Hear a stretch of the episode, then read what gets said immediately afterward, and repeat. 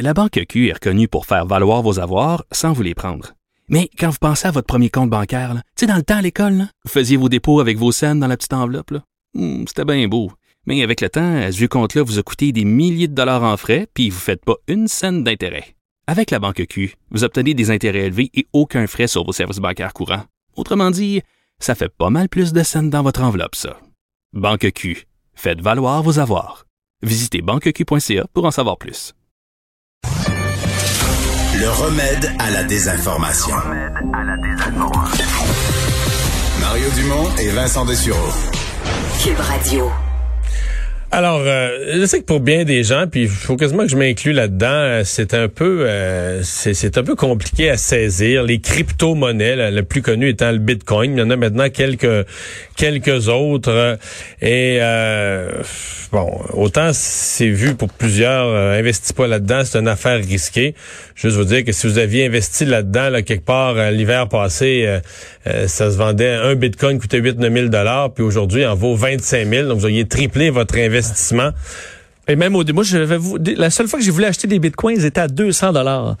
Mais euh, ça vaudrait 25 000 aujourd'hui. Je sais. T'as pas acheté? Ben non. Ben mon compte, j'étais pas capable d'ouvrir un compte ah, en ligne pour en acheter. Alors c'est ça. C'est Martin je, vais, devoir vivre avec ça. Martin Lalonde est président et gestionnaire de portefeuille pour la firme de gestion Rivemont. Bonjour. Oui, bonjour monsieur. Est-ce que vous, vous en avez acheté des bitcoins? Vous faites acheter à vos clients?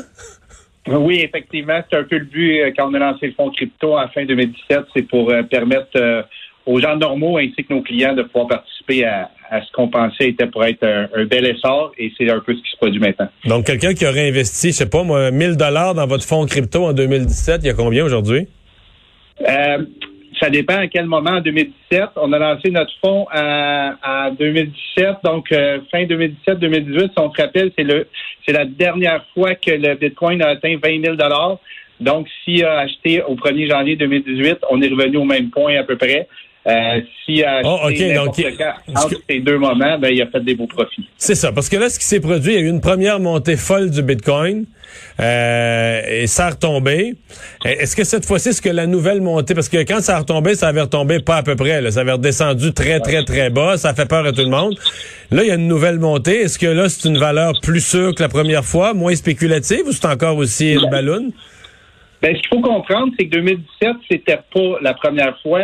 Euh, quand, vous parliez avec votre collègue, vous disiez que la première fois que vous avez pris, vu le prix du Bitcoin, c'était autour de 200 dollars. Moi, la première fois que je l'ai vu, c'était 13 sous. Donc, euh, effectivement, euh, si j'avais investi à ce moment-là, peut-être qu'on se parlerait pas maintenant. ouais, mais vous les auriez peut-être vendus à 15 pièces. J'espère que non. Mais de toute façon, la, la, même chose m'est arrivée. J'avais essayé rapidement, j'avais été incapable. Et à ce moment-là, possiblement que les, les, les façons que j'aurais utilisées, peut-être que j'aurais perdu les bitcoins euh, dans toutes ces années.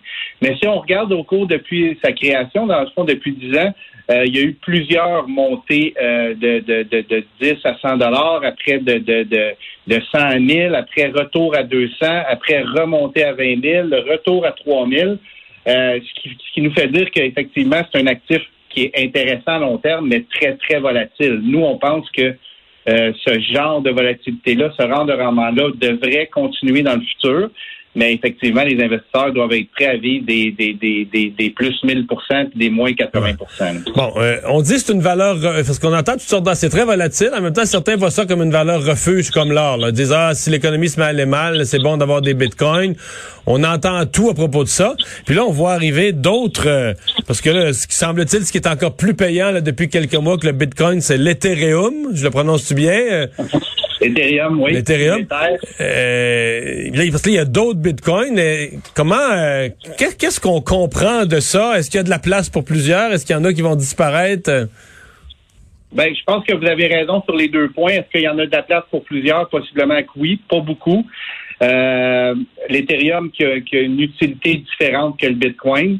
Euh, le Bitcoin, pour nous, c'est effectivement, comme vous aviez dit, une valeur refuge. Donc, euh, c'est une façon euh, d'avoir de la valeur sur nous, dans notre téléphone, euh, de façon digitale, partout dans le monde, en temps réel.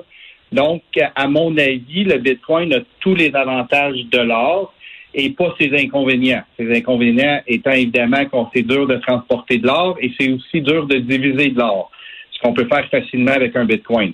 Donc, si on est dans un pays où euh, la valeur de la monnaie de, pourrait être appelée à descendre dans le futur pour quelconque raison ou, ou, parce qu'un gouvernement pourrait avoir un contrôle sur le capital, ben, le Bitcoin, dans ces moments-là, devient super intéressant. Et de plus, on l'a vu dans les derniers mois, notamment à cause de la pandémie, ben, les, les, imprimantes des, des, grandes nations euh, roulent à plein régime et il y a des gens qui commencent à se dire, ben, est-ce que la valeur de, de mon dollar euh, va être vraiment le même que, que dans cinq euh, va être vraiment le même dans cinq ans ou dans dix ans et donc le Bitcoin devient intéressant aussi pour ça. Mais ça c'est fou parce que pour une partie de la population moins au courant du Bitcoin, on a l'impression que c'est quelque chose de c'est comme quelque chose qui, qui est de l'air qu'on touche à rien, qui n'existe pas.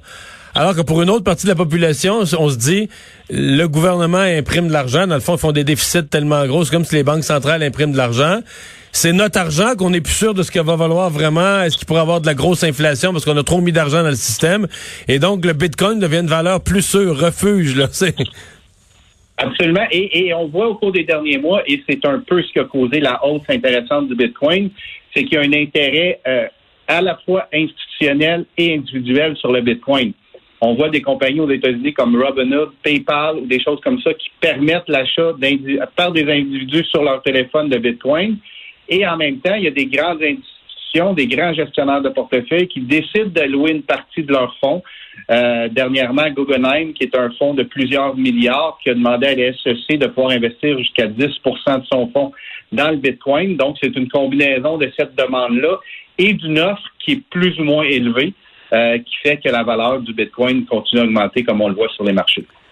Est-ce que je pense que ça doit dépendre encore là de la valeur du, Bitcoin, mais on, avait des mineurs de, Bitcoin, des gens qui même chez à la maison vont s'installer un paquet de cartes graphiques. Je l'ai vu parce que je suis un gamer, puis le prix des cartes graphiques a monté beaucoup à cause de à cause de ça.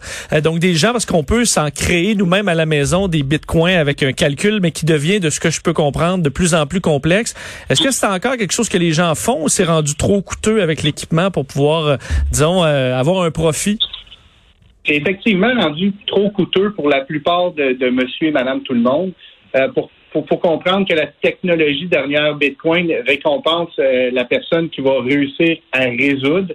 Et présentement, il y a des, il y a des entrepôts complets d'ordinateurs qui sont totalement dédiés à, à, miner des bitcoins, comme on dit. Donc, être en compétition avec ces compagnies-là, c'est excessivement difficile. Euh, surtout qu'eux maximisent l'énergie, ils ont des, une technologie à la fine pointe de la technologie. Donc, euh, présentement, je dirais que c'est des grands joueurs, notamment Bitfarm au Québec, qui est un des plus grands joueurs sur la planète, qui, sont passablement en charge d'être euh, les mineurs qui, créent les nouveaux bitcoins présentement. Mm-hmm.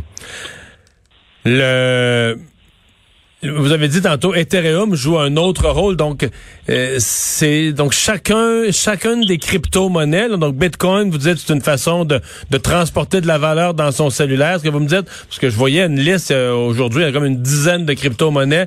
Chacune a un rôle différent. Elle peut servir à différents quoi, différents types d'échanges? Exactement. Et, et, donc, je dirais que les deux majeurs que vous avez dit, Bitcoin et Ethereum, Ethereum, ça sert à mettre en place des contrats intelligents.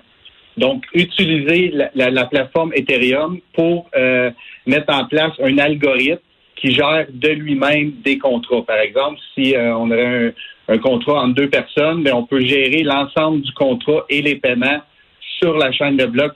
Peut-être pas le bon de la chaîne de blocs dans le cas d'Ethereum, mais en utilisant cette crypto-monnaie-là.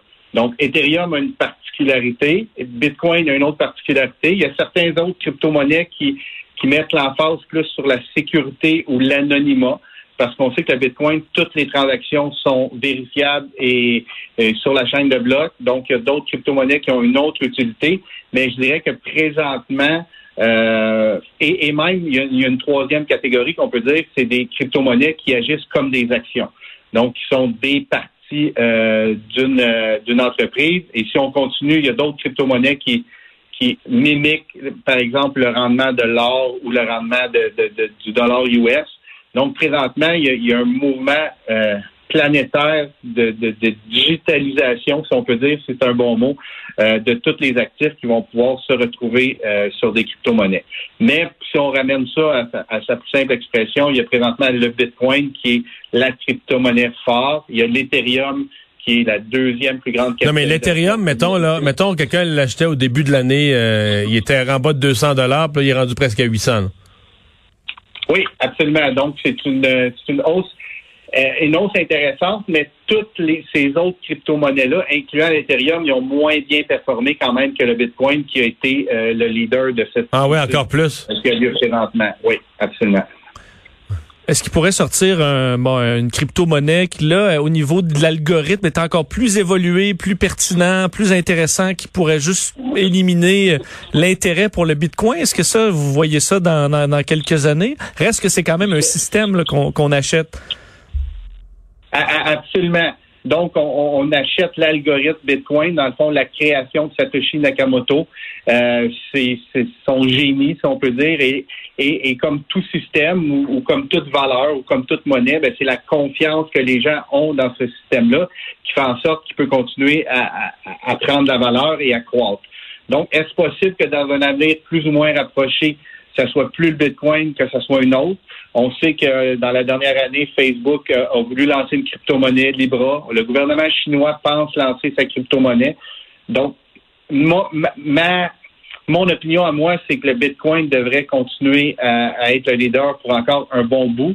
Euh, mais comme on ne connaît pas le futur et, comme les grandes monnaies dans le monde, ça a été euh, la livre anglaise, le dollar US et possiblement que ça va se diriger vers l'Asie ben peut-être la même chose va, va, va, se présenter du côté digital. Là. Et ouais. nous, notre fonds, dans le fond, notre but, ça va être de trouver le meilleur pour nos investisseurs. Ça reste euh, quelqu'un qui, qui s'achète demain du Bitcoin, ça reste un investissement risqué, là. Très risqué, très volatile, mais avec un potentiel de rendement qui, selon moi, euh, n'est, est, est, est inégal dans le sens que euh, si la tendance se maintient comme ça s'est passé dans les dix dernières années pour le futur, ben, c'est possiblement la classe d'actifs qui va donner le meilleur rendement.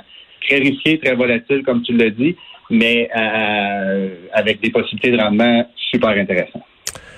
Martin Lalonde, merci beaucoup d'avoir été là. Ben, ça me fait plaisir. Au revoir. Président gestionnaire de portefeuille chez Gestion euh, Rivemont. On fait une pause. Euh, c'est Richard Martineau qui va être là dans un instant.